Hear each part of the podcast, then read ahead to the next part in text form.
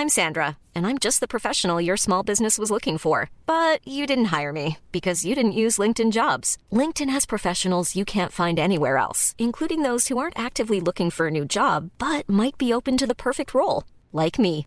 In a given month, over 70% of LinkedIn users don't visit other leading job sites. So if you're not looking on LinkedIn, you'll miss out on great candidates like Sandra. Start hiring professionals like a professional. Post your free job on linkedin.com/people today.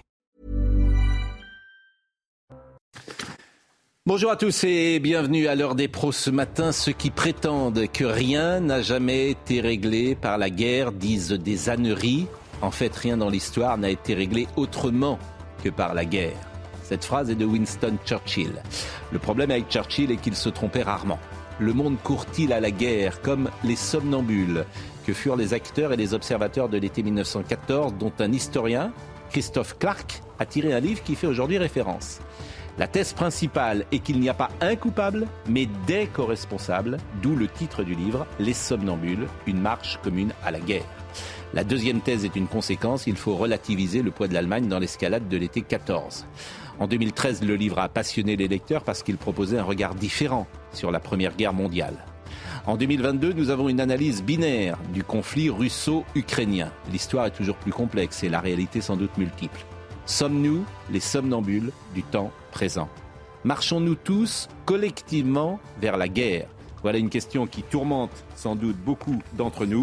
Éric Zemmour est avec nous ce matin. Bonjour Éric Zemmour. Bonjour. Sommes-nous les somnambules de, 19 de 2022 Toujours difficile de répondre à ce genre de questions. J'ai pas de boule de cristal. Et je me, je me, je m'épargnerai même la- le, le- le ridicule de faire des prédictions.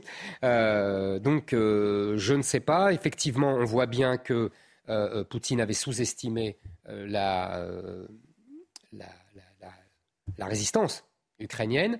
On voit bien que si vous, si vous voulez, il y a, y y a deux façons de voir les choses. En fait, pour lui, l'Ukraine, c'est la Russie, c'est la même chose, c'est le même peuple. Et pour les Ukrainiens, manifestement, euh, ils, ils sont en train de forger une identité nationale dans ce combat euh, contre la Russie. Euh, pour eux, euh, ils sont une colonie qui se détache de la Russie, un peu comme notre Algérie. En revanche, pour Poutine, lui, lui se voit comme une espèce de, Lincoln qui empêche une guerre de sécession. Et voilà, on a les deux points de vue, les deux points de vue s'affrontent, et ça monte, ça monte, ça monte. Et effectivement, euh, la, guerre s'enlise. Au fur et à mesure que Poutine s'enlise, il va vouloir euh, monter encore euh, les enchères, et, et la guerre va devenir de plus en plus dure. Vous allez être avec nous durant ce premier quart d'heure. On va parler de trois choses. La séquence La France insoumise, la proposition d'Emmanuel Macron, l'accueil des étrangers dans le monde rural, et puis on parlera également de l'école. Mais il est 9h, Audrey Berthaud. Une réunion extraordinaire entre les ministres des Affaires étrangères européens a eu lieu euh, cette nuit. Joseph Borrell, chef de la diplomatie européenne, a affirmé que les 27 examinaient de nouvelles sanctions contre la Russie, qui a une nouvelle fois brandi euh, la menace nucléaire. Il était également question de nouvelles aides militaires pour l'Ukraine. Le verdict du procès du meurtrier de Julien Videlaine est attendu aujourd'hui. Le jeune homme avait été victime d'un crime d'honneur en 2014, tué par le père de sa petite amie. Mardi, le père avait affirmé avoir perdu l'esprit à la vue de sa fille avec un homme nu. Ce matin, l'heure sera aux réquisitions et à la plaidoirie de la défense. Enfin, près de 6 Français sur 10 pensent que fermer la centrale de Fessenheim était une mauvaise décision. C'est le résultat de nos derniers sondages CSA pour CNews. La centrale avait été fermée en 2020 contre l'avis de plusieurs défenseurs du nucléaire. Trois thèmes, je l'ai dit avec vous ce matin, la séquence euh, La France insoumise, Emmanuel Macron qui imagine davantage de migrants à la campagne, et puis on parlera de l'école. Clémentine Autain et Daniel Obono ont reconnu ce mardi lors d'une conférence de presse des parlementaires insoumis à l'Assemblée nationale des tâtonnements dans la gestion euh, des cas de violences sexistes au sein de la France insoumise après la mise en retrait euh, d'Adrien Quatennens. Je vous propose d'écouter Mathilde Panot et vous allez pouvoir réagir à cette séquence.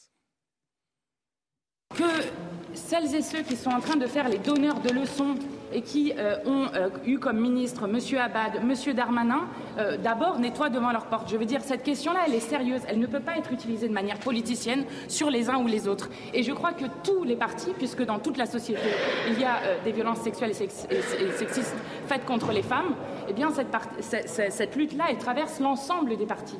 Éric Zemmour, que vous inspire la séquence, la mise en retrait d'Adrien Quatennens, les tweets de Jean-Luc Mélenchon, la séquence, j'ai envie de dire, la France insoumise?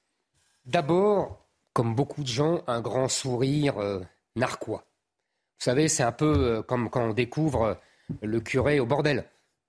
On a envie de se moquer de lui parce qu'il nous a fait la morale et puis après on le retrouve euh, dans des circonstances autres. Eh ben, les gens de la France insoumise, c'est la même chose. C'est eux, c'est eux qui ont forgé notre monde d'aujourd'hui. Ce sont eux qui ont fait de la vie privée un sujet éminemment politique. C'est eux qui ont dit cette phrase fondamentalement totalitaire, la vie privée est politique. Et donc maintenant, ça leur saute au visage. Évidemment, ça se retourne contre eux. Mais c'est, j'allais dire, c'est un vieux classique révolutionnaire. Vous savez, on dit toujours la révolution mange ses enfants. Eh bien là, la révolution forgée, la révolution déclenchée par les gens de la France insoumise, cette révolution totalitaire, est en train de manger les enfants de la France insoumise.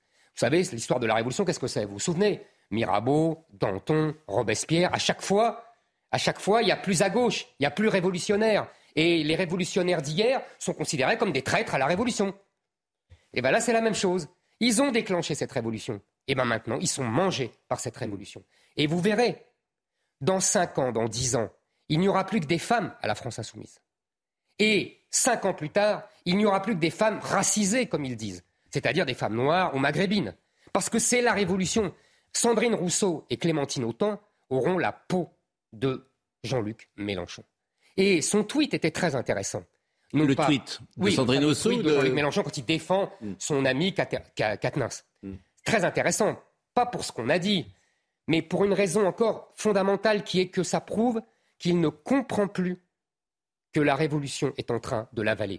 Vous savez, Kundera a une très jolie phrase, il dit Qu'est-ce que la gauche? Ce n'est pas une idéologie, ce n'est pas euh, une ambition, un idéal, non, c'est une grande marche. C'est-à-dire il faut marcher. Peu importe vers où on marche, l'important c'est de marcher. Mm. Et eh bien Jean-Luc Mélenchon, avec son tweet, a montré qu'il ne marchait plus. Mm. Et donc, à partir du moment où on ne marche plus à gauche, on est mort. Mm. Dans dix ans, Clémentine Autain dira que Jean-Luc Mélenchon était un homme de droite.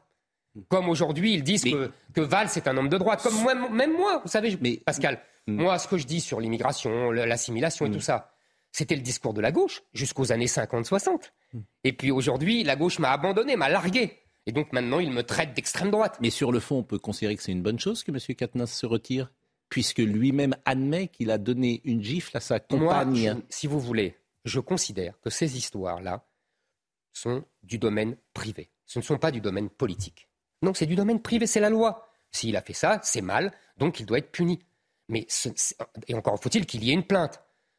C'est du domaine privé. Ça n'a rien à voir avec la politique. Mais encore une fois, c'est l'éthique. C'est l'éthique d'un responsable politique. C'est l'éthique d'un. Est-ce que, est-ce que quelqu'un qui frappe sa femme peut-il avoir une fonction politique dans la société? C'est une bonne question. Moi, non, c'est pas une bonne question. Ah bon? Non.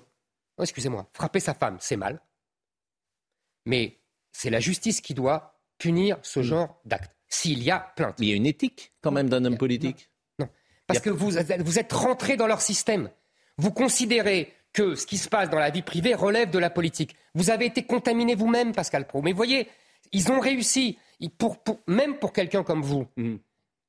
même pour quelqu'un comme vous, vous considérez que ce qui se passe dans le domaine privé a une conséquence sur le plan politique. Non. Ça, c'est une conception totalitaire de l'histoire. C'est-à-dire qu'on va surveiller les gens, on va surveiller les gens en disant. Ah, j'ai envie de connaître la un tribunal révolutionnaire d'ailleurs. Leur, comité, là, leur comité mm. de, mm. des violences, euh, etc. C'est quoi? C'est un tribunal révolutionnaire. Et Sandrine Rousseau, elle, accuse comme sous la Révolution, comme sous la Terreur en 1793, elle accuse les uns et les autres. Maintenant, c'est Julien Bayou, etc. Mm. Mais j'ai envie de dire, c'est bien fait pour eux. Vous voyez? C'est la Révolution qui mange ses enfants. Bon, les violences sexistes, elles existent à droite ou à gauche. Euh, de toute façon, Damien Abad a été soupçonné et il est présumé innocent, comme toujours, mais il est sorti du système. Comprenez bien. Parce qu'il y a une exigence d'éthique sur ceux qui nous gouvernent, pas que sur ceux qui nous gouvernent, d'ailleurs, sur ceux, c'est vrai pour un chanteur. Il y a un comédien, par exemple, qui est dans une affaire euh, de, violence sexiste. Il est sorti du système. Encore une fois, Pascal, non, mais cela relève du domaine privé mais et le de public, la justice. Le public, ce que je veux dire, c'est que le public n'accepte pas ça. Le public, n'accepte pas. Quand il apprend ces infos-là, il n'accepte pas. Le public a été endoctriné par cette propagande. Hmm. Le public, il ne sort pas tout seul. Le hmm. public qui a 30 ans, il n'aurait pas parlé, il n'aurait pas raisonné comme ça. Donc il y a, il y a, une, il y a une machine de propagande. Mais d'ailleurs, c'est pour ça que je parlais dans mon discours de la rentrée d'université de grand endoctrinement. Deuxième sujet si vous le voulez bien, parce que le temps nous presse, c'est Emmanuel Macron et, si j'ose dire, les migrants à la campagne. Il a dévoilé jeudi les contours du futur projet de loi sur l'immigration qui doit être présenté début 2023 et parmi les mesures possibles, envoyer des réfugiés à la campagne. Alors vous, vous avez réagi dans un tweet, Macron ne nie plus l'existence du grand remplacement, il l'assume et il l'aime. Il veut l'organiser avec enthousiasme. Bon, vous êtes servi d'une phrase peut-être pour tirer euh, une interprétation que je pense le président n'imaginait peut-être pas. Ben moi, je pense qu'aussi. Moi, vous savez, je, trouve qu'il y a une espèce de, Chacun trouve son vocabulaire. Moi, j'appelle ça le grand remplacement. Jean-Luc Mélenchon, puisqu'on en parlait, appelle ça la créolisation. Et Emmanuel Macron a trouvé, lui, son mot, c'est la transition démographique.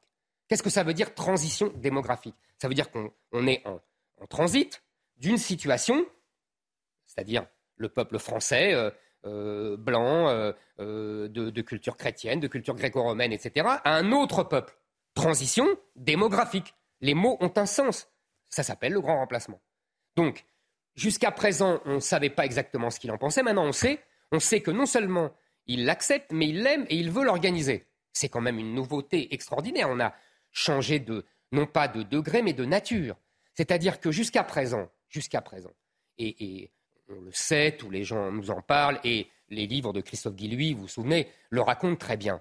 Qu'est-ce qui s'est passé? Il s'est passé que les Français ont quitté les banlieues. Parce que justement, euh, ils, ne supportaient plus les Français. de souche.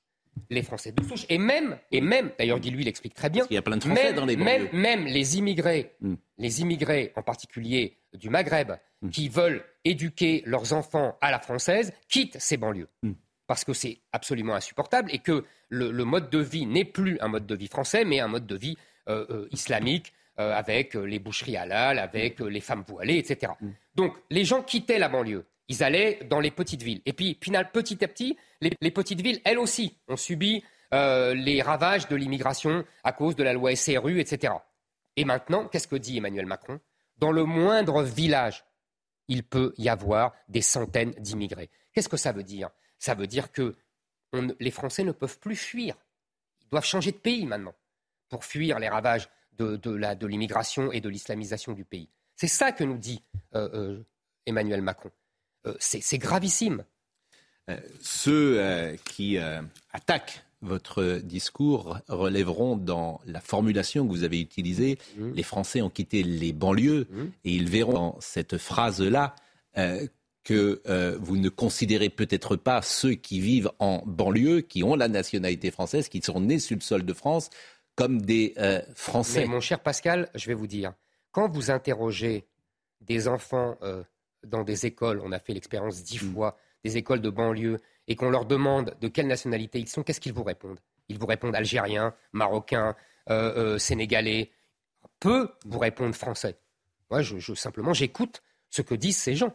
Et quand, ils estiment qu'ils sont français, quand ils éduquent leurs enfants à la française, euh, eh ben, euh, ils sont français pour moi, euh, comme pour tout le monde. Après, on, se sent français ou on ne se sent pas français. Et il y a beaucoup de gens dans ces banlieues qui ne se sentent pas français et qui ne sont pas encouragés à se sentir français puisqu'on ne vit plus à les françaises. Et que donc ce sont des, territoires qui ne sont plus en France en vérité, qui sont pris par la civilisation islamique.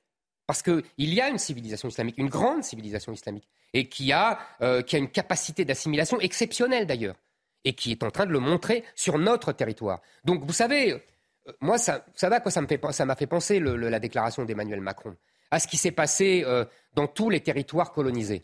C'est-à-dire que dans tous les territoires colonisés, que ce soit au temps de la Rome antique ou, ou, de l'Algérie au XIXe siècle, qu'est-ce qu'on faisait? On donnait des terres prises aux indigènes à, des, aux colonisateurs, aux colons, comme on disait. Ben, c'est exactement ce que fait Emmanuel Macron. Il donne des terres, il va construire des, habitations, il va donner de l'argent euh, à des gens qui viennent de l'étranger. Ça s'appelle une colonisation. Pourquoi ces terres ont été désertées? Mais parce qu'il n'y a plus rien, parce qu'il n'y a plus de travail, il y a eu des désindustrialisations et des délocalisations, parce qu'il n'y a plus de services publics, parce qu'il n'y a plus rien. Les gens sont partis à cause de ça. Moi, pendant la présidentielle, j'avais proposé exactement le chemin inverse de celui d'Emmanuel Macron. C'est-à-dire que j'avais dit on arrête toute entrée Hein. et on, arrête la loi SRU qui oblige à faire du logement social et donc à mettre des immigrés partout, et euh, on, expulse tous les gens qui n'ont absolument rien à voir ici. Délinquants, euh, clandestins, chômeurs, etc. En fait, il y a une différence. Emmanuel Macron veut répartir, moi je veux repartir. Et ce n'est pas la même chose. Bon, c'est souvent une discussion qu'on a eue ensemble sur la généralisation. Il y a évidemment euh, dans les banlieues des Français d'origine étrangère qui se sentent. bien sûr, mais d'ailleurs, je vous dis, bien sûr. qui lui explique ça très bien, ils s'en vont. Ils s'en vont. Bon, Dernière chose, parce que le temps presse, bien évidemment, je voulais parler de l'école. Et alors là, surprise. J'ai lu Le Figaro littéraire la semaine dernière et je suis tombé sur un papier de Pierre Nora, une interview de Pierre Nora, grand intellectuel. Absolument. Plutôt placé à gauche. Bien sûr. Et qu'est-ce que ne fut-elle pas ma surprise? Voilà ce qu'écrit Pierre Nora dans ce livre, Une étrange obstination. Il dit J'ai voulu respirer le parfum d'une époque aujourd'hui terminée et qui a été l'une des plus fécondes sur le plan intellectuel. Il est clair que l'on passe d'un type de culture à un autre lequel paraît aujourd'hui à des gens de nos générations comme une forme d'inculture. Il dit notre culture classique était un mélange de trois éléments, tradition d'humanisme, littérature, histoire, fort lien civique. Ces trois éléments, dit-il, euh, sont euh, atteints, c'est certain. Euh, l'âge de Gutenberg est terminé, on passe à une culture fondée sur l'image, rajoute-t-il. Je ne dirais pas que la jeunesse actuelle est moins intelligente que nous, mais qu'elle vit une vie qui nous est étrangère, et c'est l'école qui est surtout responsable. Mais j'ai dit, mais Pierre Nora, il dit la même chose qu'Éric Zemmour?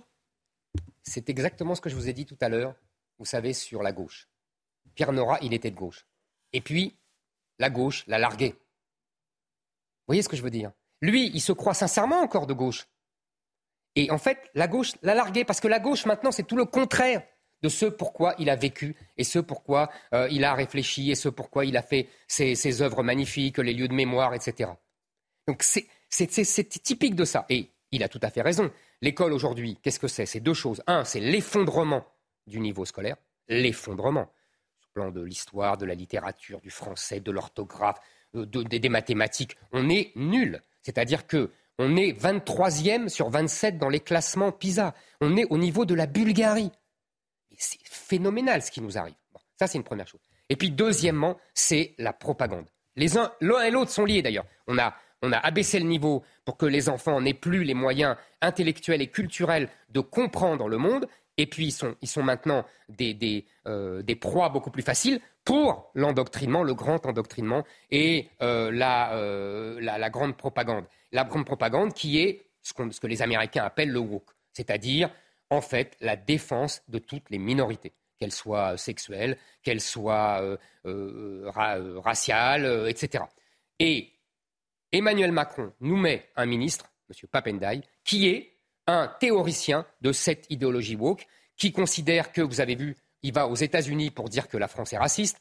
Euh, c'est magnifique. Euh, merci, M. Papendiaï. Vous voulez qu'on l'écoute? C'était hier, on en a parlé d'ailleurs. Juste euh, Papendiaï, euh, cette sortie qu'il a effectivement qui a pu étonner, parce qu'il est en dehors de France, il est dans une université de Virginie et il explique effectivement que la France est raciste, alors que lui-même est un ministre. Je vous le fais pas dire. Qui a, il, a, été en plus, il a, il a eu accès à toutes les écoles de la République française. et, et, je rajouterais qu'il est d'une famille également qui est privilégiée, quoi, privilégiée en tout cas, qui est qui, a, euh, sa sœur Marie Ndai a eu un prix Goncourt. Et, euh, donc, euh, et, lui, et lui, il a compris d'ailleurs ce que je dis. Hein. Mm. Il met ses enfants à l'école alsacienne. Oui.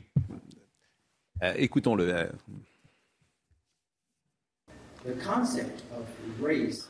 Le concept de race, comme vous le savez, est encore très sensible en France. Nous sommes actuellement dans un contexte politique où les organisations d'extrême droite sont puissantes, comme aux États-Unis d'ailleurs, et il est difficile d'aborder les questions ethno-raciales de manière nuancée et complexe. L'organisation d'extrême droite, c'est vous. Ouais, mais c'est ce que je vous disais. Le discours, lui, pour la gauche républicaine du 19e siècle jusqu'aux années 60, est un raciste, ou en tout cas un racialiste, parce qu'il parle de race. La France est universaliste. Elle méconnaît et elle ignore superbement les races. Donc ce monsieur tient un discours qui, relève les races. C'est un discours au minimum racialiste. Et aujourd'hui, on nous traite d'extrême droite alors que moi, je tiens le discours français traditionnel, c'est-à-dire assimilationniste, universaliste. Vous voyez, tout est, tout est cul par-dessus tête. Donc, ce qu'on a proposé avec mon parti Reconquête, on a organisé ce qu'on appelle les parents vigilants, c'est-à-dire un système avec les gens qui nous signalent tout ce qui les scandalise, tout ce qui les choque à l'école. Et on a déjà des, listes et des listes d'événements. Exemple. Exemple. une infirmière qui passe dans les classes pour dire que les garçons peuvent porter des jupes. Euh, un professeur qui, euh, euh, qui organise une, pièce de théâtre avec des acteurs nus devant les, devant les, devant les enfants. des associations LGBT qui ont table ouverte dans un établissement. Des élèves qui nous écrivent, je, je pense à un par exemple qui écrit Je suis en première, dans je crois que c'est dans un lycée de Nice, et euh, je souffre de la propagande insupportable. Alors, les cours de français, c'est un texte euh, féministe d'Olympe de Gouges. Les, textes, euh, les cours d'anglais, c'est un texte sur le racisme aux États-Unis, etc., etc. Et on en a comme ça des dizaines et des dizaines. On a déjà notre, notre mouvement Les Parents Vigilants, mmh. c'est plus de 20 000, de 20 000 personnes.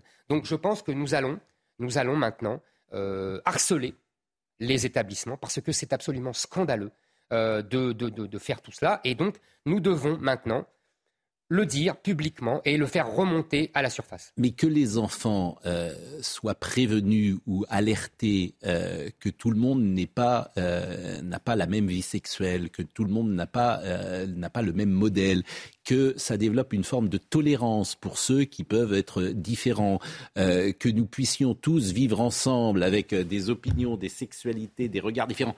Peut-être est-ce une bonne chose? Pascal, est-ce qu'on vous a appris ça à l'école? Et est-ce qu'aujourd'hui, vous ne vivez pas avec des gens très différents, etc. Je pense, si vous me permettez, pour reprendre euh, euh, le cas, vous parliez des associations LGBT, c'est que quand à l'école j'avais 10 ans, 11 ans, s'il y avait dans la classe un garçon qui se sentait attiré par les garçons, il le vivait beaucoup plus mal qu'aujourd'hui et c'était sans doute plus difficile et peut-être était ostracisé mon cher euh, dans la classe. D'abord 10-11 ans c'est un peu tôt. Bah, c'est là l'orientation sexuelle, c'est là qu'elle se déclare généralement. précoce, moi j'étais moins précoce que vous. Hmm. Euh, et l'orientation sexuelle, elle s'impose à oui, toi. Oui, oui, Enfin bon. Et ça dépend où, cher Pascal. Aujourd'hui, euh, dans euh, les écoles de banlieue, mm. euh, les, gens, comme vous dites, les, jeunes homosexuels se font plutôt casser mm. la figure, mm. beaucoup plus que dans nos écoles de notre temps. Excusez-moi. Non, mais je parlais de la tolérance, juste. Il vous reste 30 secondes. Sur la tolérance aujourd'hui que peuvent peut-être je pense que l'école écouter ces minorités actives. L'école n'a pas à faire de la propagande, même pour des bonnes raisons l'école doit apprendre à lire, à écrire, à compter. Ça serait déjà pas mal, parce qu'elle ne, le, ne le fait plus. Donc il faut reprendre les mérites, reprendre le rôle fondamental de l'école, revaloriser le mérite. Et vous avez vu, j'ai vu Papendai, le premier discours qu'il fait, il dit Mon premier objectif, c'est le bonheur à l'école et la lutte contre les inégalités sociales. Non L'objectif, c'est le retour de l'excellence, du mérite à l'école. Eh bien, merci. Merci d'être intervenu sur euh, ces trois sujets. Euh, je dois dire, parce que hier, euh, j'ai cité le conte parodique de Madame Panier-Runacher. Et effectivement, ensuite, j'ai immédiatement rectifié. Mais bien sûr, les propos que j'ai euh, fait euh, tenir à Madame Pannier-Runacher, euh, à Madame Pannier-Runacher, pardonnez-moi, était évidemment inexact. C'était un conte parodique. On se fait surprendre parfois par des contes parodiques, mais parfois c'est mal. Et je, voilà, je, suis évidemment responsable de cela immédiatement, euh, une minute après, j'avais déjà rectifié, mais il est bon de le redire, parce que quand on fait une erreur, il faut tout simplement le dire. Merci Eric Merci à vous. Merci, et on va poursuivre euh, cette émission avec euh, Olivier D'Artigol, avec Gérard Garrérou, avec Philippe Guibert et avec Alain Jakubowicz. On va peut-être d'ailleurs commenter ce que vous avez dit, et on recevra en fin d'émission également Robert Ménard. À tout de suite. Salut mon Pascal.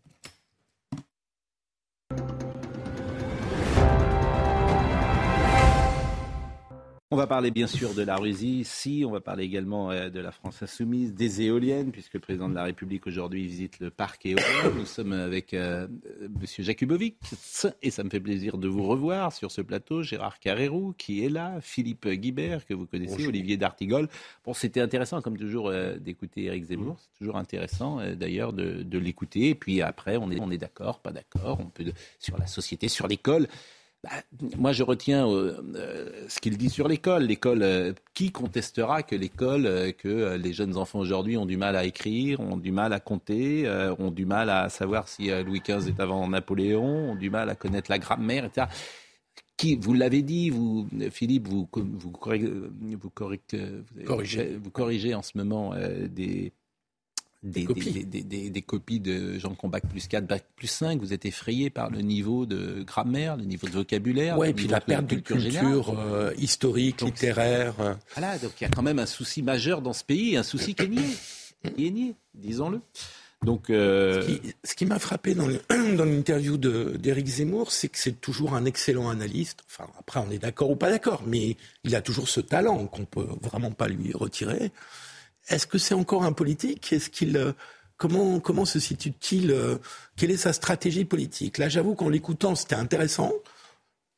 Comme toujours. phénomène d'analyse, je trouve qu'il passe totalement à côté des phénomènes de société concernant les violences faites aux femmes. Euh, ah oui, oui, oui, oui, ça c'est là là-dessus. Je trouve que son regard sur la banlieue, les quartiers populaires, il y a, y, y a de la diversité.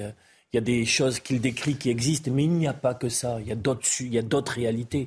Donc sur ces deux Le problème, c'est qu'il y a aussi ça et que ce aussi ça gangrène le reste parfois. Mais il est 9h30 et c'est Audrey Berthaud qui nous donne euh, les infos.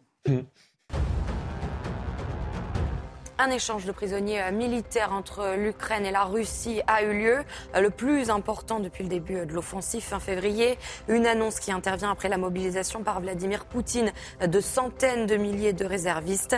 Cinq commandants militaires, dont des chefs de la défense d'Azovstal, ont été transférés en Turquie, a souligné le président ukrainien. Quatre jours après le passage de la tempête Fiona, le ministre délégué aux Outre-mer est en visite en Guadeloupe. Il a promis un arrêté de catastrophe naturelle avant samedi et une aide d'urgence, entre autres, pour potabiliser l'eau des rivières. Enfin, les Français très partagés sur l'accueil euh, des étrangers dans des zones rurales. 48% des sondés sont contre ce projet selon euh, notre sondage CSA pour CNews. Dans le détail, 41% des sondés sont plutôt pour et 11% tout à fait pour. Je vous ai coupé la parole. Non, il y a, vous, vous indiquiez, il y a aussi ça et ça pose problème. Ah oui, il y a aussi ça. Mais euh, il, faut compléter hmm. le, panorama hmm. avec d'autres choses qui existent, qui résistent, oui, qui s'y passent. Le problème, c'est la. Non, mais c'est tout simplement. C'est que ça gangrène. C'est que ça gangrène. C'est-à-dire que c'est même inadmissible, en fait, ce qui se passe parfois dans les classes. C'est bien l'état d'esprit, qu'on ne puisse pas parler de la Shoah, c'est quand même Non, il y a une enquête récente qui vient de dire que ça n'est pas le cas. Il y a une enquête récente qui vient d'être Mais l'autocensure, pour, pour, dire que, pour dire qu'il y a des témoignages. Mais, mais là-dessus, je ne vous dis pas que ça n'existe pas. Je ne vous dis pas que c'est un vrai problème l'autocensure. pas. bien sûr. Je vous dis que cette année scolaire encore, de mm. très nombreux profs et majoritairement enseigneront la Shoah dans leur classe. Oui, bien sûr, mais il y a des. Dites-vous-le encore. il y a plus, il y a, désespéré. Il y a pas, il y a plus de juifs à Sarcelles. Qu'est-ce que vous voulez que je vous dise?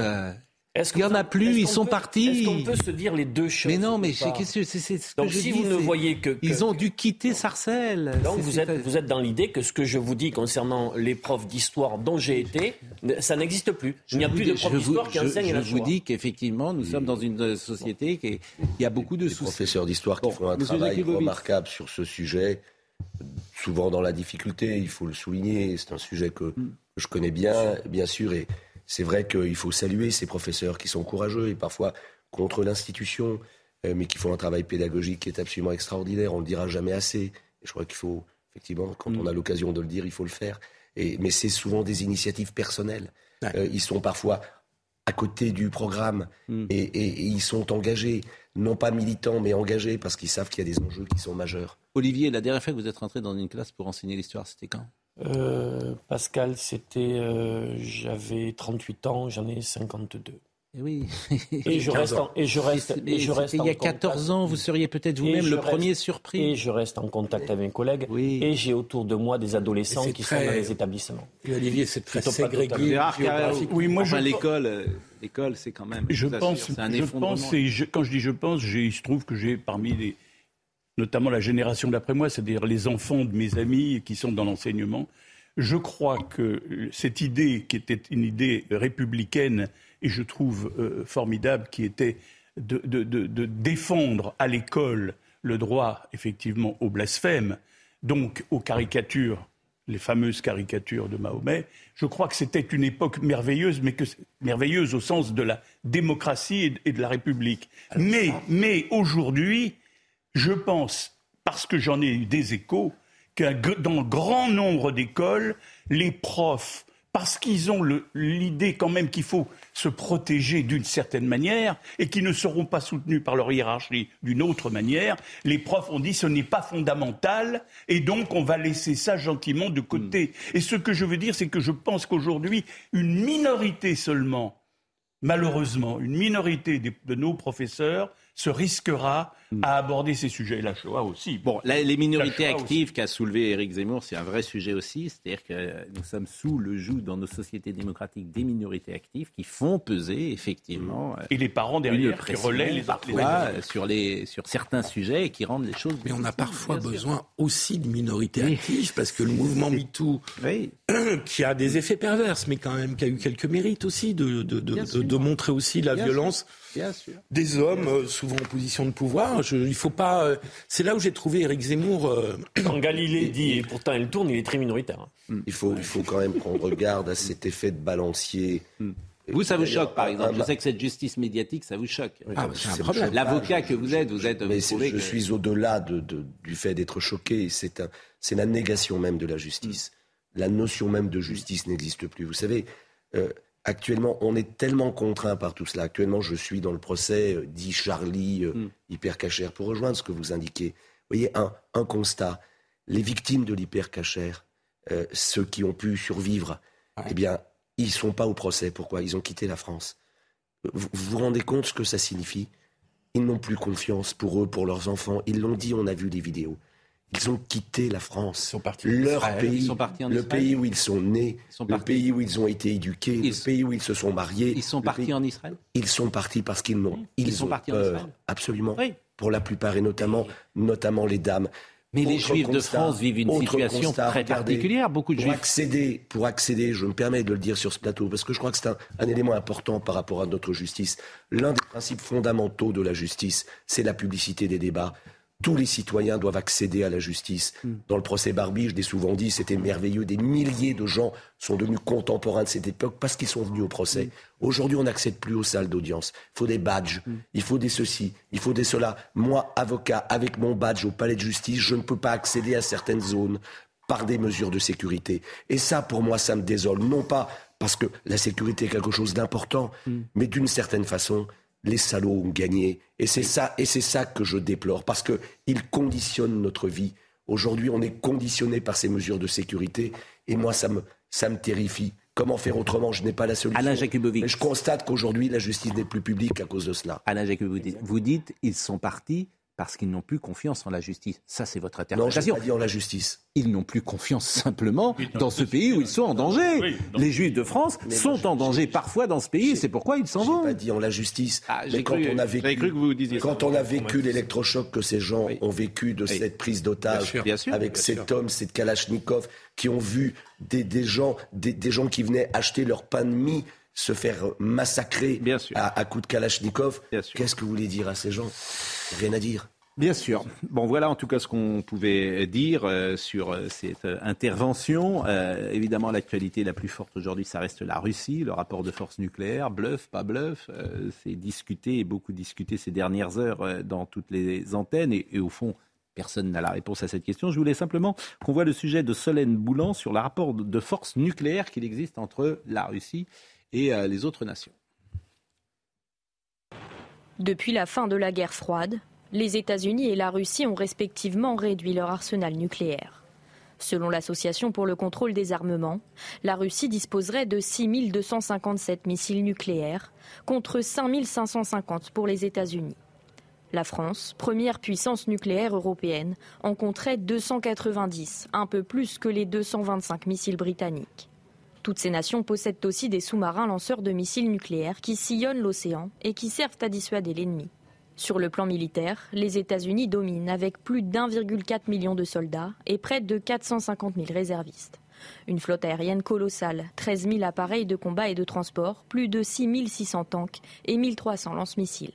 La Russie, elle, compterait 850 000 hommes, alors que Vladimir Poutine promet une mobilisation partielle des Russes en âge de combattre, soit 300 000 hommes supplémentaires. L'armée russe, c'est aussi 12 000 tanks, 3 400 lanceurs de missiles et plus de 4 000 aéronefs. Septième du classement, bien après la Chine et l'Inde, la France dispose de 200 000 soldats pour 35 000 réservistes. Au Royaume-Uni, 194 000 soldats sont mobilisables et 37 000 réservistes. Je ne sais pas si vous étiez là au début de l'émission, j'ai cité le livre euh, Les Somnambules que Dominique Jamais, euh, hier, citait sur ce plateau. Et Les Somnambules, c'est un bouquin qui est sorti il y a une dizaine d'années qui euh, propose une analyse différente de la guerre de 14. C'est-à-dire que la thèse principale, c'est de dire qu'il n'y a pas que l'Allemagne qui est responsable. Bon, aujourd'hui, on a une analyse binaire. La Russie méchante, l'Ukraine gentille. Bon. évidemment, il n'y a sans doute pas que cela. Et l'analyse des somnambules, c'est dire que tout le monde est co-responsable et tout le monde va globalement tous vers la guerre. D'où les mots les somnambules, tous, tous ensemble. À cette question, je vous la pose. Oui, moi je redoute par exemple, et, ça a changé un peu ce matin, peut-être sur ces news, grâce aux interventions que j'ai entendues euh, d'Henri Guénaud d'un côté et de, Pierre Lelouch, qui est un député qui a été l'ancien conseiller diplomatique de Jacques Chirac. Euh, tous les deux ont, été un peu en rupture avec ce concert que j'entends depuis 48 heures, qui est un peu le concert de cette espèce d'alliance mortelle entre l'émotion, l'émotion cultivée largement, l'émotion de la guerre, d'une part, et euh, ce que j'appellerais les faucons, c'est-à-dire une vision jusqu'au boutiste de la guerre. C'est-à-dire, maintenant, il faut y aller. En gros, c'est ça qu'on entend. Maintenant, les Russes sont affaiblis, alors il faut y aller. il faut aller jusqu'au bout. Et on a M. Biden et M. Zelensky qui sont en, pointe, mais il n'y a pas que.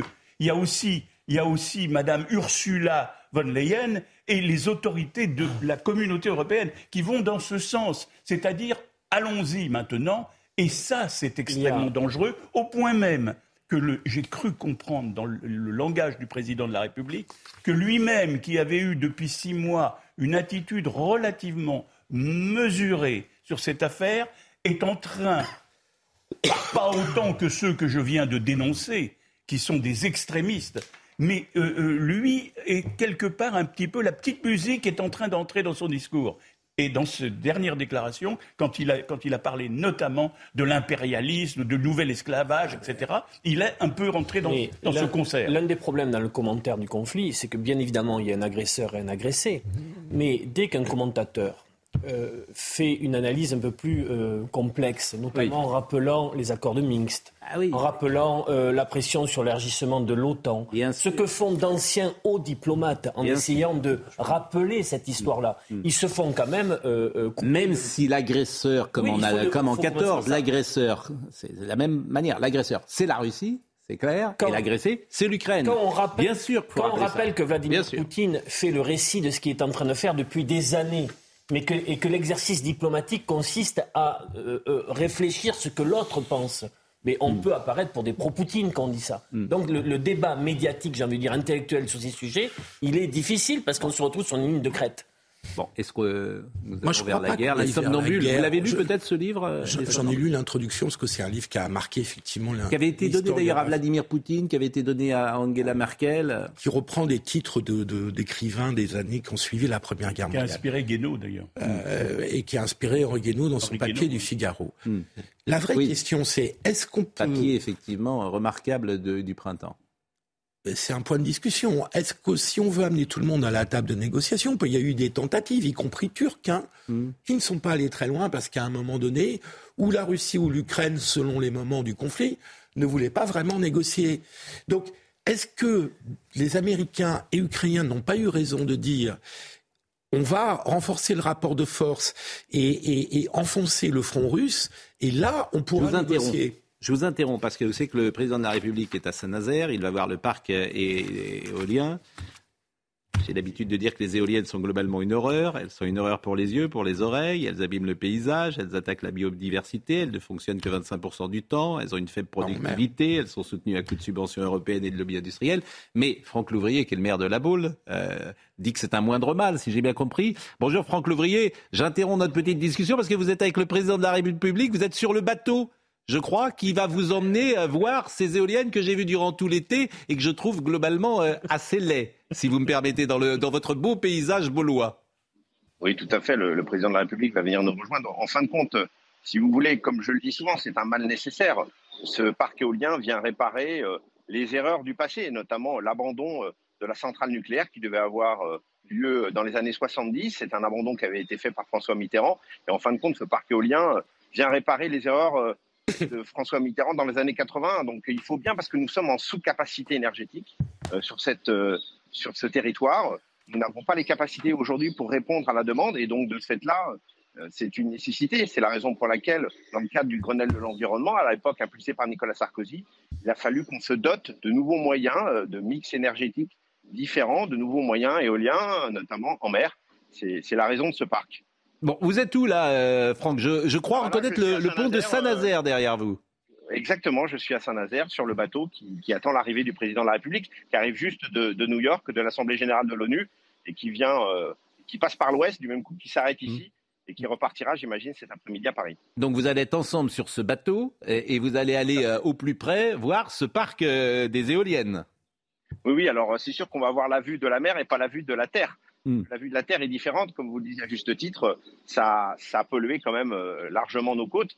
Mais malheureusement, euh, hmm. je le dis souvent, c'est un mal nécessaire. Bon, il y aura 15 000 éoliennes qui vont être installées, paraît-il, en France. Les pales, les pales ne sont pas recyclables. Les matériaux viennent de Chine. On a investi 9 euh, milliards. L'immense majorité des ruraux n'en veulent pas puisque leurs maisons perdent de leur valeur.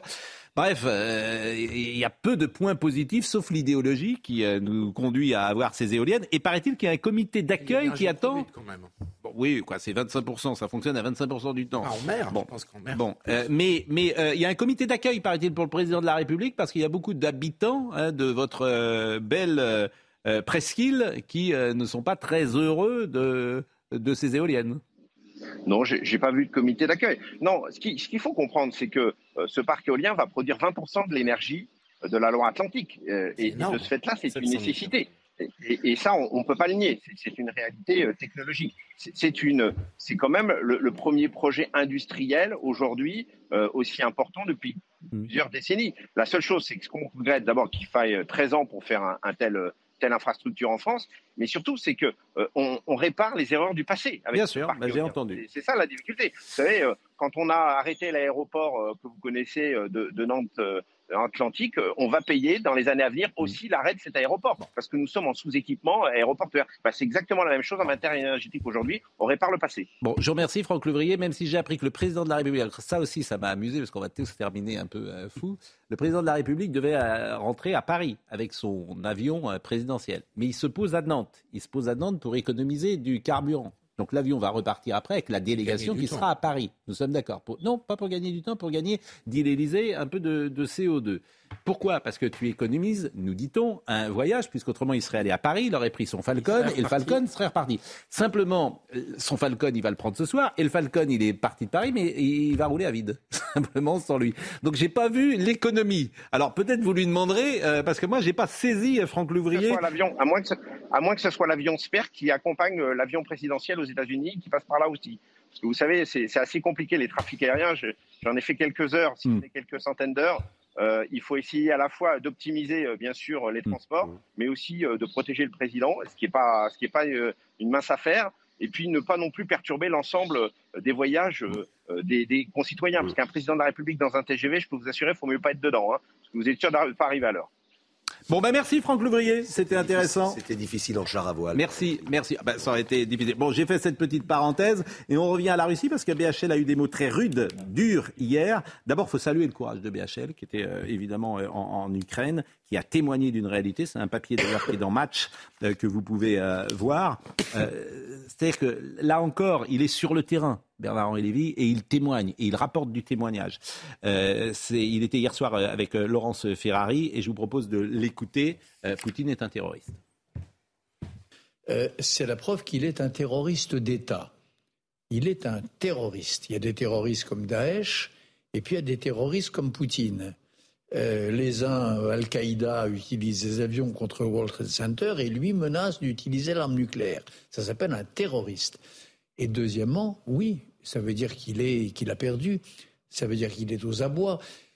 Cette mobilisation des 300 000 réservistes, vous savez bien, c'est justement ce qu'il voulait éviter. Bon, il est aux abois ou est-ce que BHL dit les choses telles qu'il voudrait qu'elles soient? Est-ce que euh, Poutine a perdu euh, la guerre? Est-ce qu'il est aux abois? Est-ce que c'est une marque de faiblesse? BHL, d'abord, il va d'un seul côté. C'est, vous direz la guerre. Mais enfin, il y, a, eu dans d'autres guerres des gens qui ont essayé d'aller des deux côtés. Donc déjà, ces témoignages, je ne les mets pas en doute. La guerre, elle est horrible. Et, ce que font les Russes, certainement, est horrible. On le voit sur un certain nombre de dossiers humanitaires. Cela étant, j'ai un tel, et, et je suis probablement pas le seul dans ce pays, j'ai un tel mauvais souvenir de l'influence politique, je ne parle pas de l'influence du grand reporter BHL, mais de l'influence politique de BHL auprès du président Sarkozy lors des affaires de Libye et des résultats que ça a entraîné, que je suis toujours un peu méfiant quand j'entends BHL surgir au devant de l'actualité et donner une sorte de leçon d'antipoutinisme exacerbé. Voilà, c'est tout. Oui, il faut, il faut lire peut-être autant que BHA, il faut lire.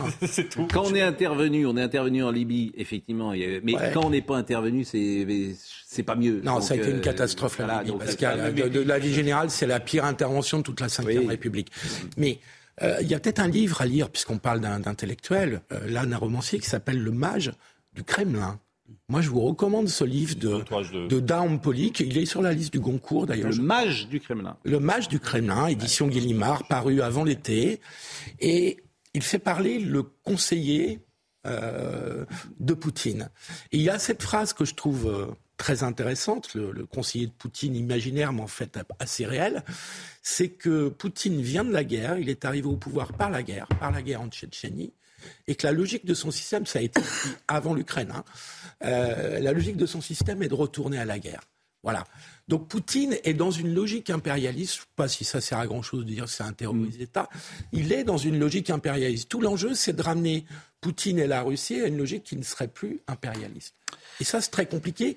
Et c'est quand même mieux d'avoir un rapport de force un peu favorable pour les forcer à la négociation que de les laisser envahir l'Ukraine. On va marquer une pause. Il est 9h50. On parlera pourquoi pas de l'accueil qu'a reçu euh, hier euh, M. Zelensky à l'ONU. On parlera LFI. C'est un sujet qui peut intéresser l'avocat que vous êtes, bien évidemment. On, reviendra peut-être sur le parc éolien. À tout de suite et on sera avec Robert Ménard dans une seconde.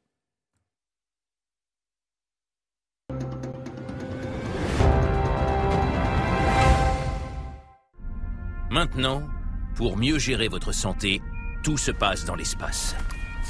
Dans l'espace, vous allez pouvoir ranger toutes vos informations médicales, échanger avec vos professionnels de santé et bientôt explorer de nouveaux autres services.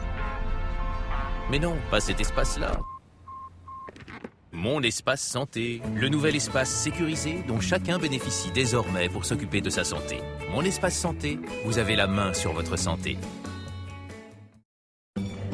Dans la vie, on aimerait tous avoir un petit coup de pouce pour faire le bon choix. C'est pour ça que la centrale crée l'indicateur Bonne Affaire, une jauge vous permettant de voir instantanément les bonnes affaires du moment. La centrale, l'occasion, c'est un métier. Il est 9h57. Dans deux minutes, ce sera le rappel euh, de l'info avec euh, Audrey Berthaud. Mais nous recevons euh, Robert Ménard sur ce plateau qui va pouvoir réagir sur toutes les informations et toutes les actualités du jour. Vous avez peut-être lu ce livre, Les Somnambules de... Non, mais je vous ai entendu. Voilà, vous m'avez entendu parler tout à l'heure. Et ça, c'est une question du jour sur la co-responsabilité du monde. Est-ce que nous sommes, c'est une question que je pose depuis ce matin à tous les intervenants, est-ce que selon vous, nous sommes des somnambules? Est-ce que nous allons à la guerre en clair? Et la guerre nucléaire en l'occurrence. Vous savez, en, 14, en juillet 14, je ne crois pas que les gens qui étaient les acteurs de, de l'actualité imaginaient qu'ils étaient pris dans une espèce d'engrenage qui allait produire ce qu'il allait produire. Or, il n'est pas exclu qu'on soit incapable de prendre une, espèce de, de, distance par rapport aux événements et qu'on ait un peu de clairvoyance. C'est possible. Moi, comme ça, vu au quotidien, mais comme vous, j'ai l'impression qu'on va vers le pire avec un, un, monsieur Poutine qui, contrairement à ce que dit Eric Zemmour, je ne crois pas que ce soit le Lincoln russe, pardon pour avoir écouté ce matin ce qu'il disait. C'est juste un envahisseur. C'est juste un envahisseur d'un pays qui est indépendant. C'est quand même une petite euh, nuance, mais il y a toujours une partie de, des hommes politiques français qui sont, eux, alors je ne sais pas où ils en sont, mais d'un aveuglement. Qui? qui euh, Éric Zemmour, Marine Le Pen, euh, de l'autre côté Mélenchon, qui décidément dire d'un type que c'est un dictateur, ça leur arrache la gueule quand même. Hein. Hmm. Oui, je, Alors, je suis très heureux parce qu'Alain Jakubowicz, d'habitude, qui est. Euh, mais moi, je. je, je... Volcanique, vous êtes. Euh, mais c'est la voix, peut-être vous ah êtes, Oui, peut-être. Non, mais je suis le parcours de M. Ménard et je suis subjugué voilà, de ces évolutions, de, de, ce, de, de ce parcours qui, qui a eu sûrement un point de départ, une, et une logique. Et moi, je, je salue cela. voilà, voilà je, je, le salue, monsieur. Donc, non, je, je, mais il dit quelque chose de gentil sur vous. Euh, donc, ne, ne, vous trompez pas. Euh, je, crains que ce ne soit pas. Mais vous, si, si, il dit quelque chose de gentil. Attendez, Alain. Non, j'ai cru de l'ironie. Non, non, non, non mais il dit, mais non, il est. Je me souviens un jour, un jour allant, allant plaider je ne sais où et vous entendant à la radio, je me suis dit, mais je me suis pincé en me disant, mais je, c'est un nouveau Ménard. Non, je suis, d'accord avec lui. Euh, pardon, mais très bien, monsieur. Sur, les droits de l'homme, j'ai toujours dit la même chose. Hmm. Pardon, je n'ai pas, je n'ai pas changé d'un iota. Simplement, il y a un certain nombre de gens pour qui, si tu es de droite, tu, pas, tu ne peux pas parler des droits de l'homme je ne garde pas les droits de l'homme, ne sont pas la Monsieur, il n'y avait aucune ironie dans mon ah, propos. Non, non, il était gentil. Je le salue. Je vous assure, moi je connais bien Alain Jakubowicz. Il n'avait pas été gentil depuis 1963-1964. Et c'est la première fois qu'il l'était. Audrey Berthaud. Mais j'allais dire mes copains de Novaya Gazeta, le journal indépendant, je les ai défendus quand j'étais à la tête de reporter Je continue à les défendre. Robert Ménard. il y a cinq personnes. Vous voulez que je vous dise ce que je pense de vous? Je vous l'ai déjà dit. Vous êtes un honnête homme. Merci. Oui, mais on peut le dire. Vous êtes un honnête homme. Et ici, il n'y a que des honnêtes hommes. Autrement, les autres, ils n'ont pas le droit d'entrer. on peut se tromper, bien sûr, mais il n'y a que des honnêtes hommes. Et il y a même une femme avec nous, c'est Audrey Berthaud. 19e, hein, évidemment. Ah, oui, c'est même au sens du 17e. 17e. 10 heures, 10 heures, Audrey Berthaud. Plus de 1300 personnes ont été euh, arrêtées en Russie par les autorités. Des manifestations ont éclaté un peu partout dans le pays après les annonces de Vladimir Poutine. Il s'agit des plus importantes protestations en Russie depuis euh, celles qui ont suivi l'annonce de l'offensive russe en Ukraine. Un séisme de magnitude 6,5 enregistré euh, au Mexique. Une forte secousse a ébranlé la capitale Mexico où vivent 22 millions de personnes. L'épicentre du séisme était situé dans l'ouest du Mexique, dans l'état du Michoacán. Enfin, la reine du Danemark, Margrethe II, a été testée positive au Covid. Elle était présente aux obsèques de la reine Elisabeth II lundi. La souveraine âgée de 82 ans, triplement vaccinée, avait déjà eu le Covid en février. Le palais a précisé dans un communiqué que les activités de la reine cette semaine ont été annulées, sans plus de précision pour le moment sur son état de santé. L'honnête homme euh, Olivier D'Artigol est avec nous, l'honnête homme Gérard Carrero également, l'honnête homme Philippe Guibert est là et l'honnête homme euh, Anna Jakubovic est là. Bon, euh, il y a un sujet qui m'intéresse sur la Russie qu'on n'a pas parlé et dont on n'a pas parlé, et ça, est-ce que ça peut avoir des conséquences? C'est les manifestations russes qui existent. Hmm. Ça, je voudrais savoir si ça peut déboucher sur quelque chose. Voyez le sujet de Thomas Chama. Qu'importe le nombre de flashs de journalistes, les arrestations de manifestants s'enchaînent. Quelques heures à peine après l'annonce de la conscription pour l'offensive en Ukraine, les Russes scandent leur mécontentement dans les rues des plus grandes villes du pays. Selon l'ONG OVD Info, plus de 1300 personnes auraient été interpellées hier dans les 38 villes où ont eu lieu des manifestations improvisées. Je manifeste car je suis contre ce qu'on appelle l'opération spéciale. Nous n'avons pas peur, nous avons seulement la haine contre le régime en place. Il s'attaque à la vie de nos enfants, je n'ai plus peur de rien. La chose qui a la plus de valeur pour moi, c'est la vie de mes enfants. Le ministère russe de l'Intérieur a affirmé avoir réprimé des tentatives d'organiser des rassemblements non autorisés. Les personnes interpellées, la plupart sans ménagement, ont été conduites, toujours selon le ministère, dans les unités de police territoriale pour une enquête et des poursuites judiciaires. Est-ce que ça, c'est révélateur? Est-ce que ça peut changer quelque chose? Courage, hein, en tout cas. Hein. Oui, de courage. Il, faut, il faut se rappeler que euh, quand Poutine ouvre le conflit, il parle de dénazification. Et ce terme, ça a une symbolique très forte pour le peuple russe depuis la guerre patriotique. Il savait très bien qu'il appuyait sur quelque chose qui pouvait créer une cohérence. Mais ça, c'est en train de se craqueler. Parce que l'opinion publique russe, quand bien même elles n'ont pas beaucoup d'informations, euh, outre les, les, médias sous contrôle, elle voit bien que ces objectifs de guerre qui étaient présentés n'étaient pas euh, les vrais. Et il y a un vrai mouvement dans la société civile russe euh, d'opposition à la politique Poutine. d'opposition à ce conflit. Maintenant, à quel niveau Et il y a les effets des sanctions économiques qui commencent à se faire sentir. Alain Jakubowicz. Oui, moi j'aimerais que ça soit large, mais je, crains malheureusement, vu le nombre de Russes et comment ils sont. Moi, ce que je veux relever, c'est le rôle des femmes. Là, c'est pas un hasard, hein, c'est deux femmes qu'on entend. le rôle des mères, des épouses, le courage de ces femmes des deux côtés. Parce que ce qui m'avait, moi, interpellé justement du côté ukrainien au début, c'était le courage incroyable de ces femmes. Et, sans doute, espérons-le, que la sagesse peut-être viendra de ce côté-là. Le, rôle des femmes est absolument essentiel. Et les femmes iraniennes. Et, le courage des femmes iraniennes. Et, là, alors c'est pas parce que je vais dans l'air du temps, c'est vraiment pas mon genre là-dessus, mais vraiment l'importance de la parole et du courage de ces femmes est extraordinaire et qui est historique. Je, j'ai commis récemment un ouvrage sur le témoignage des femmes au procès Barbie. Vraiment, le, rôle des femmes dans ces périodes importantes de la vie de l'humanité, en réalité, hmm. est absolument essentiel. Oui, moi je vais redire la, même chose que vous, avec une petite pointe plus, plus polémique. D'abord, quel courage, vous le disiez. Ah il faut s'amuser à manifester. C'est pas manifester à Paris, non. Il faut juste rappeler aux mm. gens qu'entre manifester à Paris, entre, je sais pas quoi, la nation et, Bastille et nation, c'est quand même assurer aucun risque quand même. Là, tu sais jamais comment la non, il y a des black box. Non, mais c'est important. De... Ça, ça ouais. nos postes. Ah, mais il a raison. Non, mais ça, va. Non, non. Il faut pas confondre tout. Attendez. Non, non, je parle de, de, de Moscou là. Pas Oui, voilà. Je veux dire, c'est le courage des gens. Souligner, vous avez raison de le dire. Sur l'Iran, c'est la même chose. C'est-à-dire aujourd'hui, brûler euh, un, voile euh, en montrant son visage sur des réseaux sociaux, tu t'inquiètes de ta survie. C'est pas une question de ça. Et tout ça pour dire que moi, je suis sidéré qu'un certain nombre de gens aient aussi peu de, de comment s'appelle, d'envie d'être solidaires par rapport aux uns et aux autres.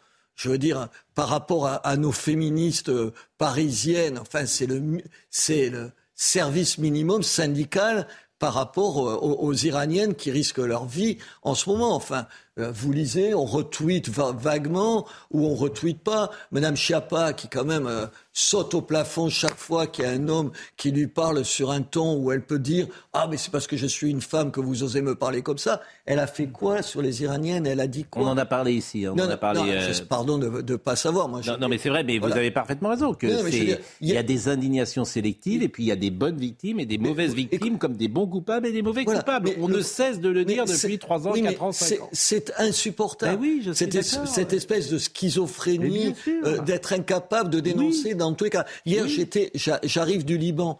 Au Liban, je suis allé aider euh, parce qu'on reconstruit une, une école. Quand vous dites on, c'est le partenariat avec Béziers, bien avec sûr. Béziers. Parce que j'ai pas rappelé que vous étiez maire de Béziers. Et donc, euh, une ville, vous savez, on reconstruit dans un petit village une école. Ça peut vous paraître dérisoire, mais c'est pas dérisoire que des gosses puissent aller à une école privée, une école publique. Et c'est vous qui payez c'est, euh, non, avec euh, mon ami qui s'appelle Omar Arfouche et la ville qui ont donné l'argent. Il est libanais, il a donné une partie de l'argent. Et nous, on a, amené du matériel. Et j'ai rencontré, c'est sur le courage. Et il y a, une corruption au Liban invraisemblable. Enfin, on le sait les uns et les autres. Quand on a envoyé ce matériel, il est arrivé au port. Vous savez, le port dont tout le monde parle de Beyrouth. Il y a eu, l'explosion. Figurez-vous que les gens, les douaniers, tout ça, voulaient de l'argent pour donner, pour, pour qu'ils puissent récupérer des bancs d'école, des bancs d'école. Les parents, ils ont pris sur eux. Ils sont allés eux-mêmes avec leur camion chercher eh les bancs d'école dans le port. Je vous garantis que tous ces gestes, c'est pas tout à fait rien. Moi, je suis estomaqué du courage d'un certain nombre de, gens par rapport, encore une fois, moi je dis tout ce que je dis là, ça ne, ça ne, ça ne me conduit à prendre aucun risque. Revenons sur la Russie, si vous le voulez bien, et revenons sur euh, Zelensky hier. Et voyez l'accueil qu'il a eu à, l'ONU. C'est une séquence où euh, le président Zelensky parle et euh, l'ONU lui rend hommage. C'était hier.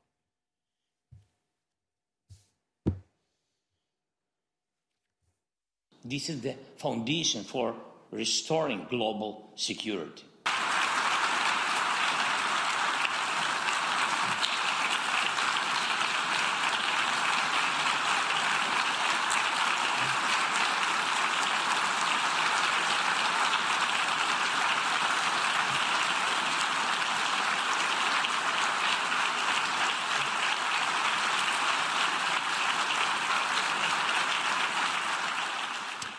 Le président Zelensky qui a demandé que la Russie perde son droit de veto. Et je voulais que vous écoutiez le président Macron et vous nous direz peut-être, vous, Robert Ménard, puisque on peut dire que vous êtes proche, en tout cas vous êtes rapproché ces derniers mois de Emmanuel Macron, si sur ces sujets vous avez eu des échanges ensemble. Écoutons le président de la République ce à quoi j'appelle la Russie au premier chef, et tous, c'est que nous mettions tous, euh, c'est évidemment le cessez-le-feu et la paix, et c'est que tout le monde puisse mettre maintenant le maximum de pression sur euh, le président Poutine pour qu'il cesse cette guerre qui n'a plus euh, aucun sens. Et je me félicite des déclarations récentes du président chinois, du Premier ministre indien, et je souhaite que, dans la lignée de ce que j'ai pu exprimer hier à la tribune de l'Assemblée générale des Nations unies, nous puissions nous unir et progressivement être de plus en plus nombreux. La difficulté, Robert Ménard, c'est qu'on peut être d'accord avec l'analyse d'Emmanuel Macron, mais est-ce qu'il a de l'influence? Est-ce que la voix française est entendue? Est-ce que quand il donne la leçon, entre guillemets, aux autres pays, est-ce que c'est efficace? Voilà les questions qu'on se pose. Euh, et comme vous, je n'en sais rien. Je sais pas le. Mais est-ce que c'est la bonne stratégie bah, Attendez, est-ce que c'est la bonne stratégie De continuer à discuter avec Poutine quand il est le chef. Oui, non, ça, y a pas, c'est pas ça. C'est pas ce que je dis, c'est son intervention à l'ONU. Non, certains le lui ont reproché.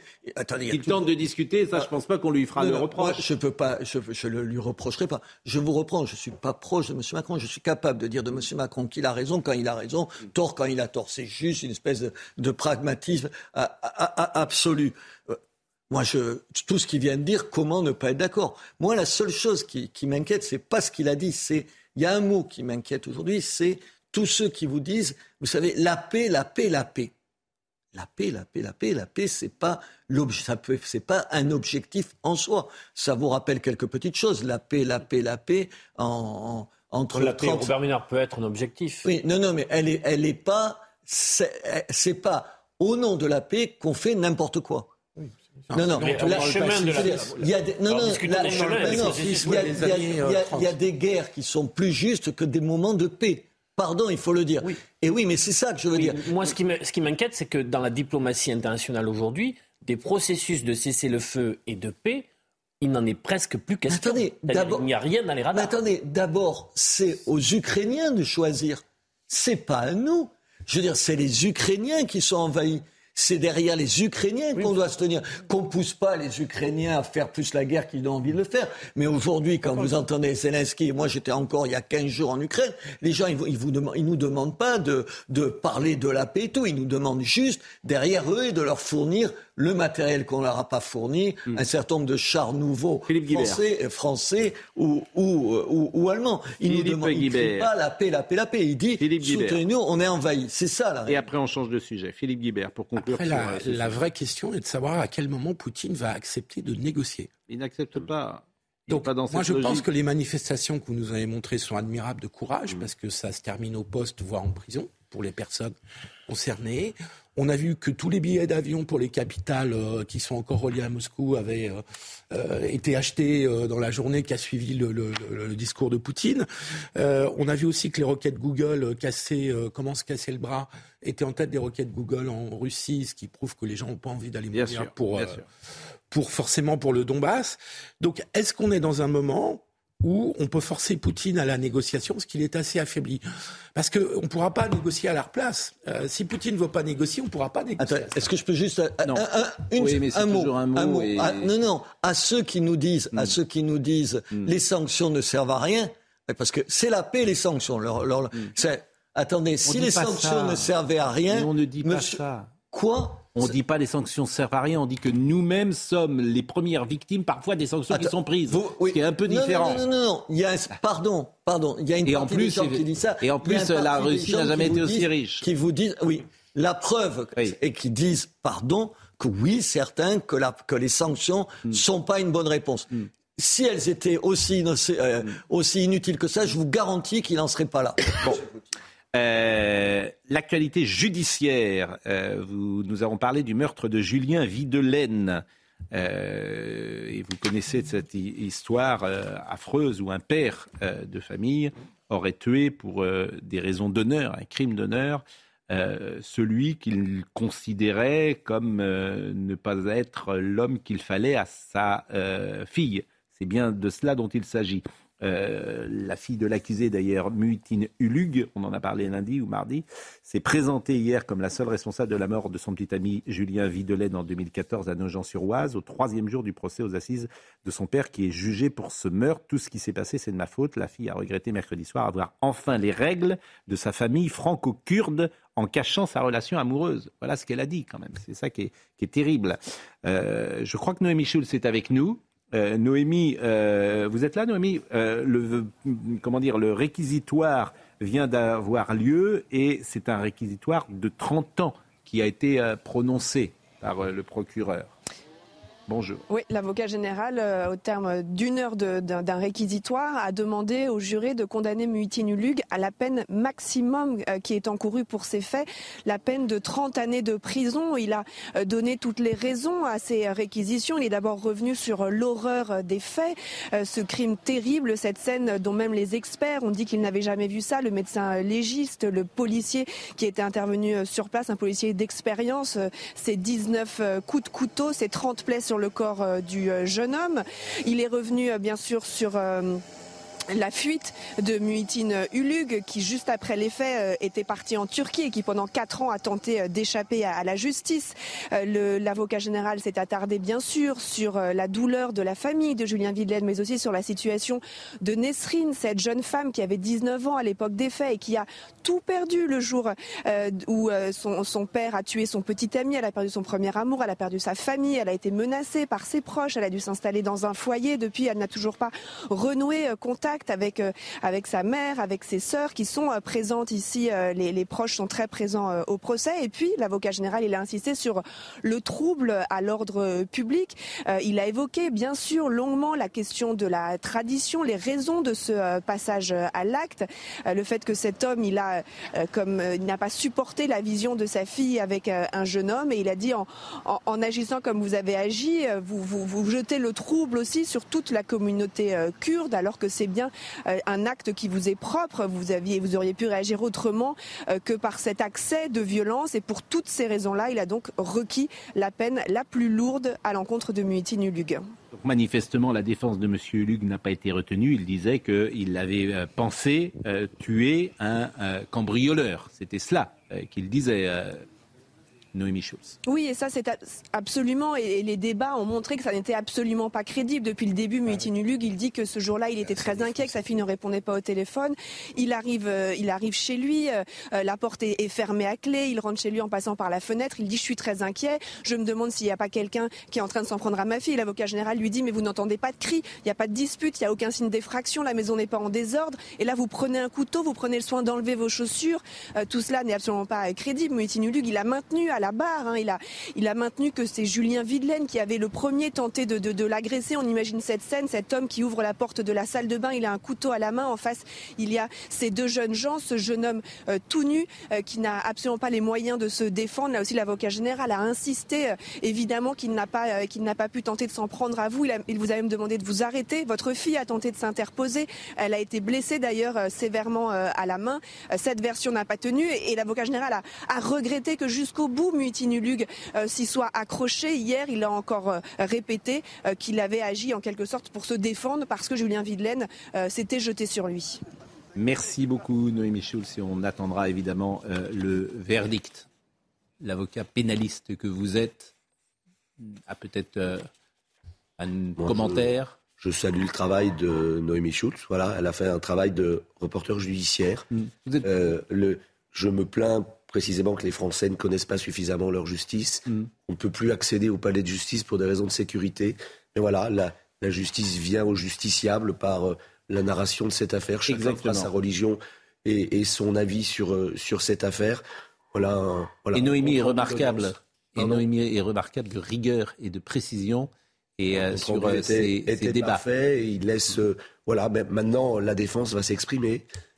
pour l'instant, c'est l'avis du, du parquet général. Hmm. Euh, le, la défense n'a pas convaincu le parquet général. Hmm. Mais ce qu'il faut convaincre, c'est la Cour. Donc on verra ce que fera la défense et on verra ce que la justice sera, dont il me plaît de rappeler de façon sempiternelle qu'elle est rendue au nom du peuple français. C'est pas un vain mot, la justice qui est rendue au nom du peuple français. Alors justement, euh, puisque vous avez la parole, je sais que c'est un sujet qui vous intéresse, euh, Alain Jakubowicz, et on en a parlé euh, tout à l'heure, la séquence que nous vivons de la France insoumise, avec effectivement des décisions qui sont prises alors que par définition la justice ne passe pas ou n'a pas le temps de passer. Et je disais tout à l'heure à, Éric Zemmour, moi il me semble qu'il y a un devoir éthique aujourd'hui sur tous ceux qui prennent la parole. Mais c'est vrai pour un homme politique, mais c'est vrai pour un présentateur de télé, c'est vrai pour l'avocat que vous êtes. Si on apprend demain que vous euh, giflez euh, des femmes ou que vous avez euh, un comportement qui est répréhensible dans votre vie privée, je pense que votre crédibilité sera atteinte à juste Et titre. Nous était en désaccord avec vous sur ce point. C'est pour ça que nous avons eu cet échange.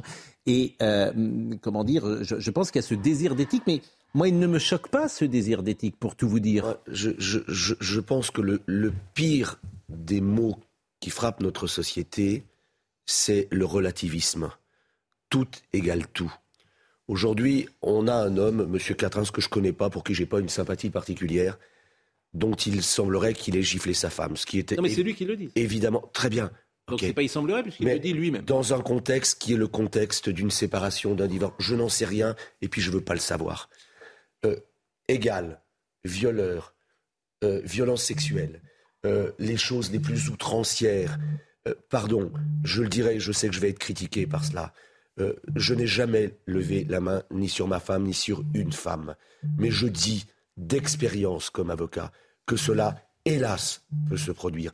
Et ça ne fait pas de celui qui, en une occurrence, dans des circonstances qui sont terribles, qui sont celles du déchirement des couples, des choses qui peuvent commettre un acte qui est insupportable, que celui qui va le commettre va être le premier à regretter. Et ensuite, on voit des couples qui reprennent leur vie et qui, arrivent à se pardonner. En faire des exemples tels que c'est fait avec des commissions d'enquête privées, avec des sanctions, avec cette situation de Madame Rousseau qui vient aujourd'hui, vient balancer son compagnon, enfin son compagnon de, euh, de Parti. au parti, monsieur, parti. euh, voilà, euh, sur une femme qui est venue dire qu'elle aurait vu, qu'elle aurait.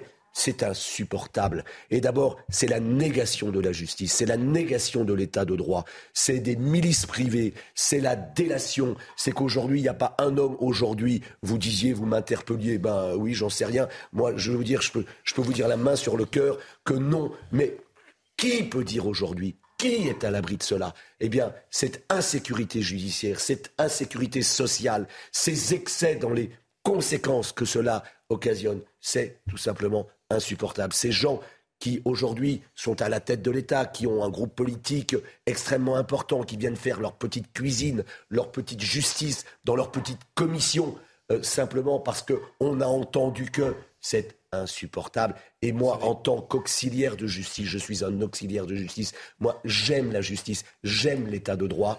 Eh bien, c'est la négation même de la justice et de l'état de droit. Je vous ai pas coupé Pardon, je vous prie. Non, parce que je vous ai pas coupé, parce que je pense que beaucoup de gens peuvent euh, euh, adhérer à ce que vous avez dit. Et en même temps, on est sur une ligne de crête. Robert Ménard et Philippe Guibert. Oui, moi je partage tout à fait ce que vous avez dit, maître. Je trouve que c'est en plus courageux. Et vous l'avez bien de, dit. de, de le dire quand même. C'est Vous le dites, talent oratoire. vous le dites euh, très très bien. Je crois que Eric, tout à l'heure, Eric Zemmour, avait raison de dire que, euh, en gros, c'est l'arroseur arrosé quand même. Oui, mais l'éthique. Non, non, je vais venir à ça. Euh, Je pense qu'il a raison là-dessus, de dire que c'est des gens, vous le dites, je veux dire, qui, qui font de, qui jettent en pâture la vie privée de leurs propres camarades quand même. C'est une, une folie. Et qu'il faut attendre, il faut le dire, il faut attendre la décision de justice. On ne peut pas. Un parfois, c'est déci- Non, mais attendez, ça c'est une chose. Où je ne suis pas d'accord avec Eric, et j'arrive là-dessus, il n'empêche qu'aujourd'hui, on ne peut pas se contenter de ça. Aujourd'hui, effectivement, effectivement, euh, moi je connais aucun des, acteurs, je les connais comme vous, je, les vois à la télé, euh, pas plus, et, et je n'ai pas leurs idées. Mais je trouve en même temps qu'il faut être prudent par rapport à eux, donc je dirais pas jeter de l'huile sur le feu et tout. Je me garderai bien, je suis pas dans leur couple et tout ça. Honnêtement, vu de l'extérieur, c'est tellement facile de dire un, un certain nombre de choses. Mais où Eric a tort, c'est qu'aujourd'hui, oui, le public, il est en demande, en gros, de politique exemplaire. J'ai cité peux- un comédien, Alain Jakubowicz. Je ne vais pas dire son nom là, mais un comédien qui est retiré aujourd'hui depuis euh, Mhm. l'automne dernier parce qu'il est accusé par une femme euh, de euh, viol ou de, ou de violence en tout cas. Euh, et sa carrière, sa carrière s'est arrêtée. encore une fois, non, mais de violence sexuelle. Sa carrière s'est arrêtée. Le viol, le viol, le viol, c'est pas une gifle qui a été non, donnée dans un moment. Ça Pardon, mais c'est ce tout égal tout. Non, mais vous n'avez pas compris ce que je veux dire. Vous n'avez pas compris ce que je veux dire. Cet acteur qui est accusé de violence sexuelle par un témoignage d'une femme Aujourd'hui, la justice n'est pas passée et sa carrière s'est arrêtée. Mmh. C'est-à-dire que même d'autres femmes ont dit je ne veux plus tourner avec lui. Euh, des producteurs ont arrêté, des, séries de télévision dans lesquelles il était engagé se sont arrêtées.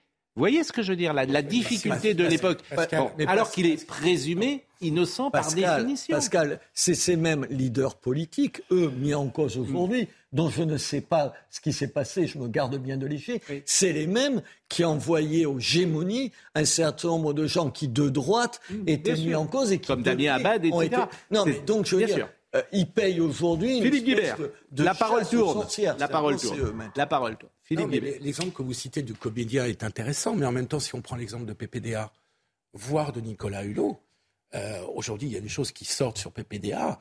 Euh, qui, euh, il a, ça ne l'a pas empêché. Vous ne pouvez rien dire sur Nicolas Hulot, je suis désolé, pardon, il n'y a, il y a absolument rien que les choses soient clairement dites, et je le dis ici, hmm. pas de façon très neutre, puisque je suis avec Jacqueline Lafont, son avocat, mais voilà, il y a un classement sans suite, point, terminé, rideau. On arrête avec ça. On arrête. Mais le classement sans suite est lié à, à la prescription des. Et alors? Et alors? C'est l'application de l'état de droit. Euh, venir dire que parce, que, parce qu'il y a prescription, cela signifie que les faits auraient été Maître, commis. Est-ce que vous avez vu, est-ce que vous avez vu la Est-ce que vous avez Non, c'est pas insupportable. Ça un point de droit sur la prescription, ce qui vient d'être dit sur la sérialité concernant PPDA, c'est-à-dire une jurisprudence qui existe, qui fait que si c'est la même personne, le même mode opératoire et le même profil de victime, la, jurisprudence, la, la, la prescription peut tomber et les, les faits peuvent être euh, poursuivi. Non, non, non, la prescription, elle ne peut pas tomber. Pardon, dans un état de droit, la prescription, c'est la prescription.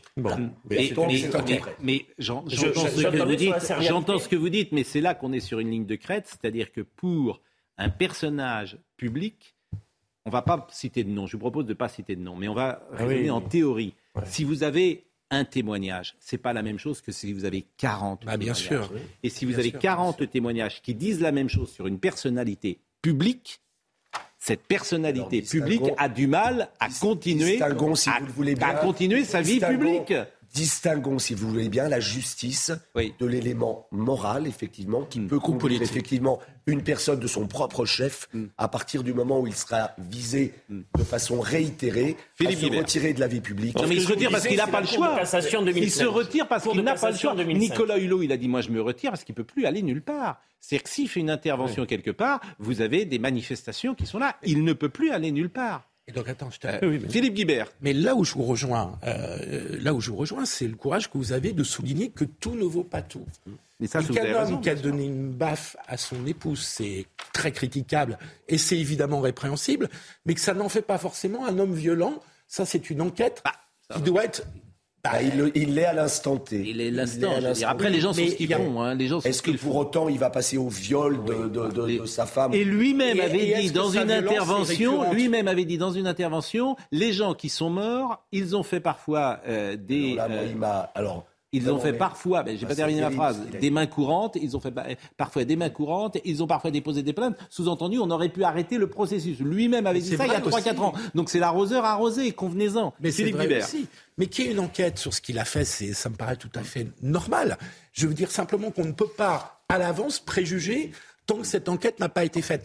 Ce qui rejoint le problème de Sandrine Rousseau, où là, euh, je trouve que Laurence Rossignol a eu la meilleure formule, c'est du trap, ce qu'elle fait. Oui, mais Laurence Rossignol, pardonnez-moi, je l'ai dit hier et je le redis là, et c'est pas défendre Nicolas Hulot que de dire ça. Sur le plateau d'Élise Lucet, bah, après le reportage, après le reportage euh, consacré à Nicolas Hulot, elle était présente sur ce plateau pour, pour précisément faire du trap avec Nicolas Hulot. Je peux pas dire autre, au contraire, ah, et je ne dis pas cela, je ne suis pas le défenseur de, de Nicolas Hulot en disant ça. C'est qu'elle-même a deux poids, deux mesures. Non, mais Donc, euh, aujourd'hui, je ne suis pas interviewé. Je, je, je, parle sous le contrôle de, de, de Alain Jacques. Juste un mot. Oui, juste un mot parce que c'est fini. Notre émission aujourd'hui, il y a la justice oui. avec un grand J que représente effectivement mm. Maître Jakubowicz, qui a ses, a ses faiblesses et ses. et, mais il y a la justice.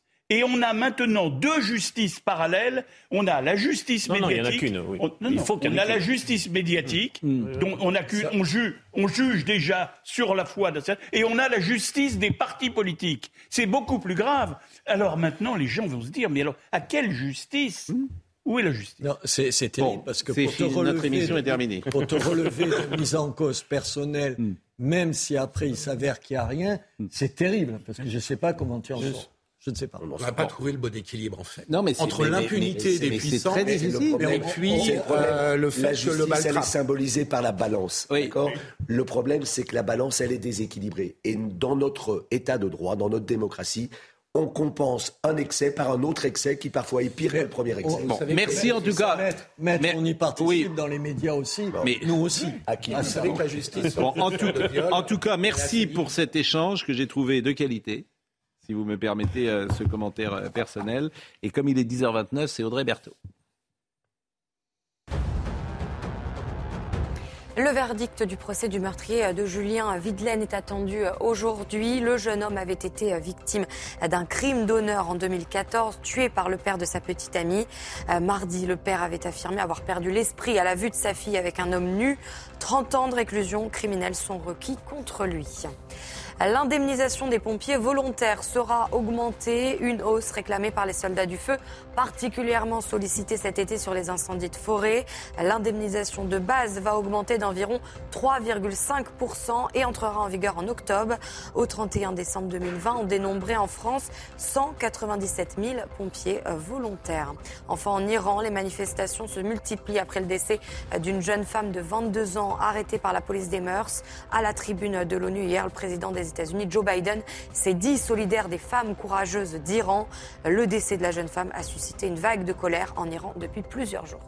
Bon, bah écoutez, je vous remercie euh, grandement. Euh, nous avons pu euh, échanger sur tous ces sujets de l'actualité. Je remercie Audrey Missiraka qui était à la réalisation, Rodrigue Le Prado qui était au son, Bouka Abella qui était à la vision. Merci à Marine Lançon, à Justine Cerquera qui était là également et Jean-Marc Morandini dans une seconde. C'est bien que vous veniez nous voir de temps en temps, monsieur Jakubowicz. D'ailleurs, on dit Jakubowicz. On dit comme on peut, mais, euh, mais, c'est très bien. bon. J'appuie pour les intimes. Non, mais c'est bien, c'est bien. Vous avez, vous avez parlé, vous avez plaidé. C'est peut-être pour ça que vous avez un peu cette. Euh, bon, ça m'arrive. Bon, ça va, ça va. Vous avez passé un bel été? Très bien, un bel été. On a préparé les procès de l'automne. Merci à vous, Jean-Marc Morandini, dans une seconde.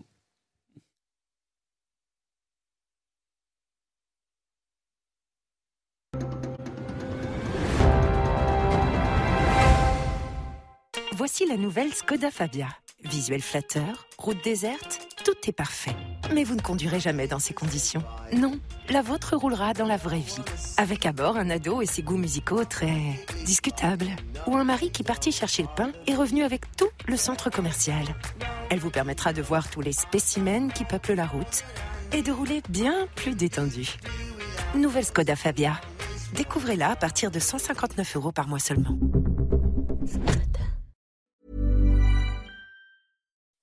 When you make decisions for your company, you look for the no-brainers. If you have a lot of mailing to do, stamps.com is the ultimate no-brainer. Use the stamps.com mobile app to mail everything you need to keep your business running with up to 89% off USPS and UPS. Make the same no-brainer decision as over 1 million other businesses with stamps.com. Use code PROGRAM for a special offer. That's stamps.com, code PROGRAM.